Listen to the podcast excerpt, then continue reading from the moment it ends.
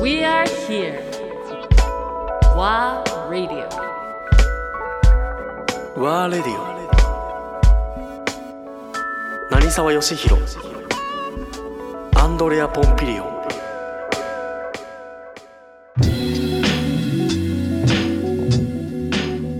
あの吉野の店はえー今までは本当は8割、まあ7割、8割方、ほら海外からわざわざここに食べに来るために飛行機に乗ってきてる人たちが多かったしな、それがまたリスタリスタートするっていう可能性もある、あるねまあただその料理を作るっていう点だけで言うとその要はクリエーションだけで言うと複雑なところがあって、コロナになって日本人が100%というか日本に住んでる人たちが100%になって。しかも近所周りもそう。多く多く増えた。やっぱり料理の内容を若干変えたからね。あそう、それはどういうあのーまあ、要はその正直直球ストライク美味しいと思えるもの。はいやそれあとやっぱり素材日本のお客さんたちっていうのはその素材の質っていうものにひすごくこだわるから手を加えていじったものよりはシンプルで素材の良さがストレートに出るものを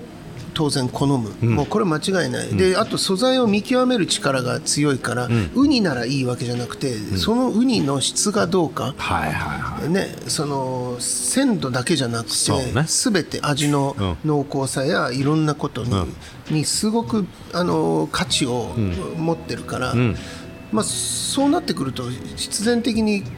結構シンプルになってきていわゆる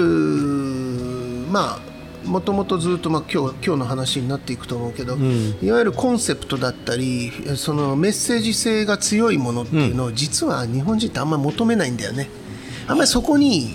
趣持たないかな。前回話した例えばイノベーティブ里山クイジンっていうそのイノベーティブの考え方はただ単に革新的とかそういう意味合いじゃないよっていうふうによし言ってたじゃない？そうそうそうそう。そうなんだけど、それはその感覚として、えーいわゆるその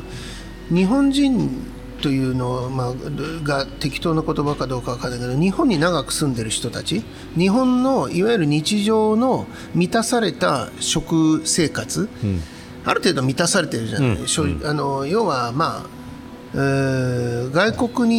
に外国というか日本以外の国に、まあ一概には言えないけど、まあ、多くの国の日常何気なく食べるものが、えーある一定水準を、えー超えてるでしょ日本って、うんまあ超えてる。超えてると思う。ねまあ要は逆に言うと美味しくないものは生きていけないというかあのね。自然淘汰されていくし、うん。うんでまあ、そこにも一つ問題があってそれが本当にサステイナブルで健康的なものかどうかはまたちょっともう一個の問題なんだけど、例えばコンビニに行ってちょっと食べるものって、ストレートに美味しいかまずいかといったら美味しいものしか残ってない。そうねしそうねあとはまあ一食ね1000円以下で食べる。まあもの簡単に言うと、えー吉野家の牛丼だってすごく美味しいわけで、あれがもしあ、ね、海外にいる時にあれがポンと目の前にあったらとんでもないごちそうそうだね。でしょ？そうだね。けどあれが何百円で食べれちゃう世界、はいはいはい、まあ、要はそういう満たされた食生活を送ってる人たちを相手にすると、やっぱり当然違うよね。あのーああそうなんだ。そう。でそれが一概にそのいい悪いではなくて事実そうだなっていう感じ。それはやりながら分かったこと？それとも、まあそうだね。お客さんがもうもともと分かってたそれは、まああのーなんて言うんだろうな、お客さんに完全にフィットさせていくか、ある程度そのなんて言うんだろう。そのメッセージであったり、はいはい。えー哲学みたいなものをちゃんと表現した料理を出していくかっていうところで、常に当然そこにはこう葛藤ではないけどいやバランスをいつも考えてた。ねまああのーまあ、ちょっと前回からのつの続きの話に戻していくと、まあ、ちょうどその2009年に、あーこのガストロノミーとサスティナブルの融合っていうテーマを打ち出したんだけど、それはまあなんでかというとそれあの、まあ、自分がこういろんな地方地方に足を運んでいくと、ねうん、あそこからその自然の環境の悪化っていうのが見えてくるし、うん。うん、その生産者たちから話を聞くと、いやまあ去年はねあの例えばアワビなら1回もぐらいが10個20個取って上がってこれた。今はもう、ね、3個3個2個3個しか取れない。このままいくともう取れなくなるんじゃないの？っていうのをもうずっと聞いててそれがとうとう本当にその2009年10年頃になったら潜っても取れないんだよ。今年ないなとかいう話になってきたり、まあ自然が作り出すその、えー、いわゆるその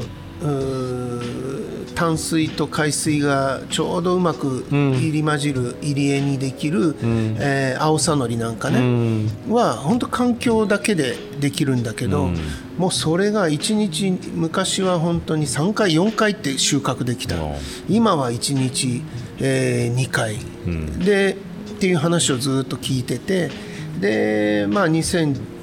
うん9年以降10年になってくると、もう1日1回だよってこの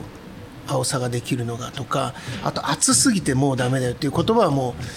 うどこからも聞こえてきて、あこれはこのままいくといわゆるその美味しいものを求めていくっていうそのより美味しくより美しくっていうそのガストロノミーのようなね、まあ、健康的にとかいろんな意味あるんだけどそういった話どころか、食材自体がもうなくなっていくんじゃないかと、もう人が食べるものなくなっていくよねっていうのをあの感じて、でまあ当然その美味しいものを食べることとえー、持続可能な環境というものは常にこうつながってる、うん、一緒に歩んでいかないといけない、うん、だから、えー、それまでの、ね、1980年代以前までのように、うん、食材は豊かにあっていかにそれを、あの手を加えてとか、いかに、えー、海外の珍しいものを輸入して、うん、えー美しく美味しく食べるのが、ね、ね、ファインダイニングみたいな考え方、ね、で、うん、それをやることがシェフの役割っていう部分が完全に変わってくるなと思った。それで思ったんだけど、まあ、正しいかどうか、ね、うん、吉野が詳しいと思うんだ。けどある意味だけどミシュランガイドってのはその方向性だったじゃない？そうだね。やっぱりそれを打ち出してるじゃない？そのラグジュアリー感というかその贅沢な世界クイジーンの中で。でそういうのがやっぱり選定されていくというところがあったけど、ね、よしは、まあ、日本もそうだけど派閥には入ってないじゃない。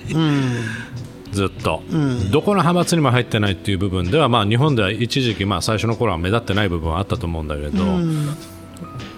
それと連動してあのワールドレストラン、うんっていうのが出てきた、うん、ちょうどその頃ぐらいじゃない？そうだね、えー、2000最初のランキングが2009年やっぱり。2009年ぐらいだよね、えー、そうだね。2009年ぐらいがランキング。まだまあ一般では知られていない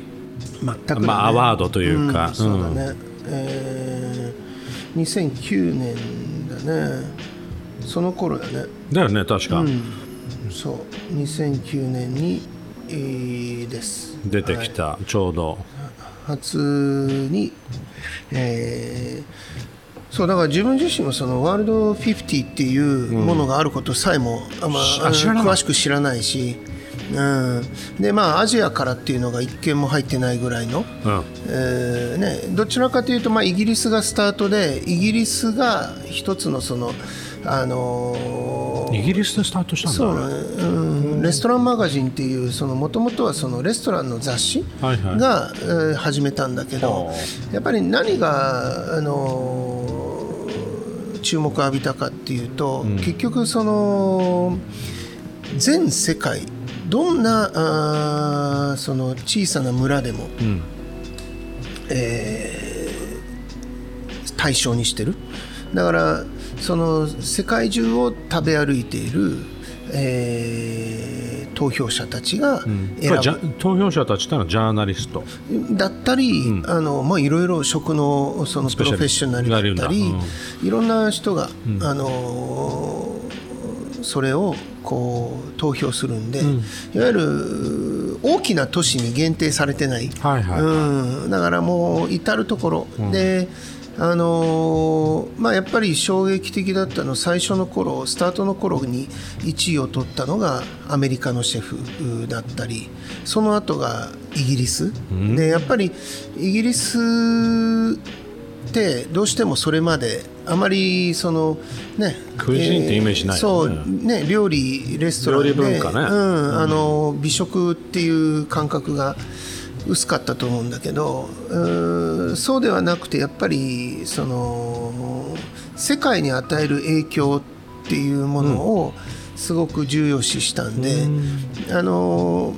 その時代やっぱり、えー例えばイギリスでランあの最初に1位取ったのはヘストン・ブルメンタールっていうブルーメンタールだったんだ、うんあのファットダックっていうお店なんだけど、彼なんかはあの本当に、うん。あのいわゆるイギリス料理って言えるものでもなく、まあじゃあ伝統的なフランス料理かというとそうでもなくそうでもない。あの独自のやっぱり発想とそれから新しいテクニックというか、あの料理の見せ方というかね、はいはい。そういったものでやっぱり影響を与える。だからどちらかというとやっぱり世界に影響を与える、人たちが選ばれてきて、ね、でやっぱり一番大きかったのはそのスペインのベランアドリア、エルブリが、えー1位をずっと何年も取り続けて、まああー事実そのフェラン・アドリアと弟の、えーアルベルト・アドリアが世界に及ぼした影響っていうのはもうあー今世紀最大と言ってもいいぐらいの,、ねあの革新を起こしてるわけで、あの単純にだからうーんなんだろう。えー一度のその着席して食事をした美味しかった美味しくなかったとか、豪華だった豪華ではなかったとか、ね、そういったものではなくて、そのレストランやそのシェフを含む全てのその、えーバックボーンも含めて、を評価してるっていうところも大きいかなっていうね。うんだからまあそれに、えーまあ、選ばれたというか投票で、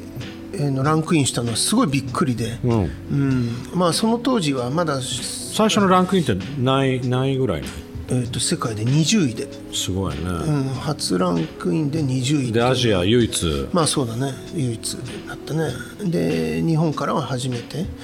であのーイギリスから直接電話でシェフにしかあの報告がなくて。でランクインしましたよと。そうだから営業中に電話かかってきて、であのレセプションの子が、あのイギリスからシェフにじゃないと話せないって言ってって言ってきて、うん、でねちょうどちょうどね 驚く偶然なんだけどその時にうちで研修してたのが、ファットダックのスーシェフだったの、もう本当に数日間だけ。あであ来てたんでもうイギリスから電話だから俺にじゃないと思って、おん。お前に電話じゃないの、って言って変われよって言って、変わってもらって、うん。彼が出たら彼が飛び跳ねて喜んでくれて「やったよ!」とかって。結構彼が聞いたのね。彼が聞いた。結局彼が聞いた。また聞きだったの 彼が。で向こうのその50の担当者もびっくりで、なんでファットダックの、うんがいるんだと、うん、まあ今すごい彼はね、えー彼はって言ったらあれだね。僕とそんなに年変わらないんだけど、もうあの、えー西海岸でもう大活躍してる、向こう行っちゃったのね、西海岸。うん、大活躍しているシェフなんだけど、まあびっくり。はい。それは、うん、彼がそう間に入って。でヨシはあんまりよく分かってなかったんでしょだけどいやまあでもワールド50もちろん存在は知ってたからあオッケー。あびっくりみたいな感じで。えそう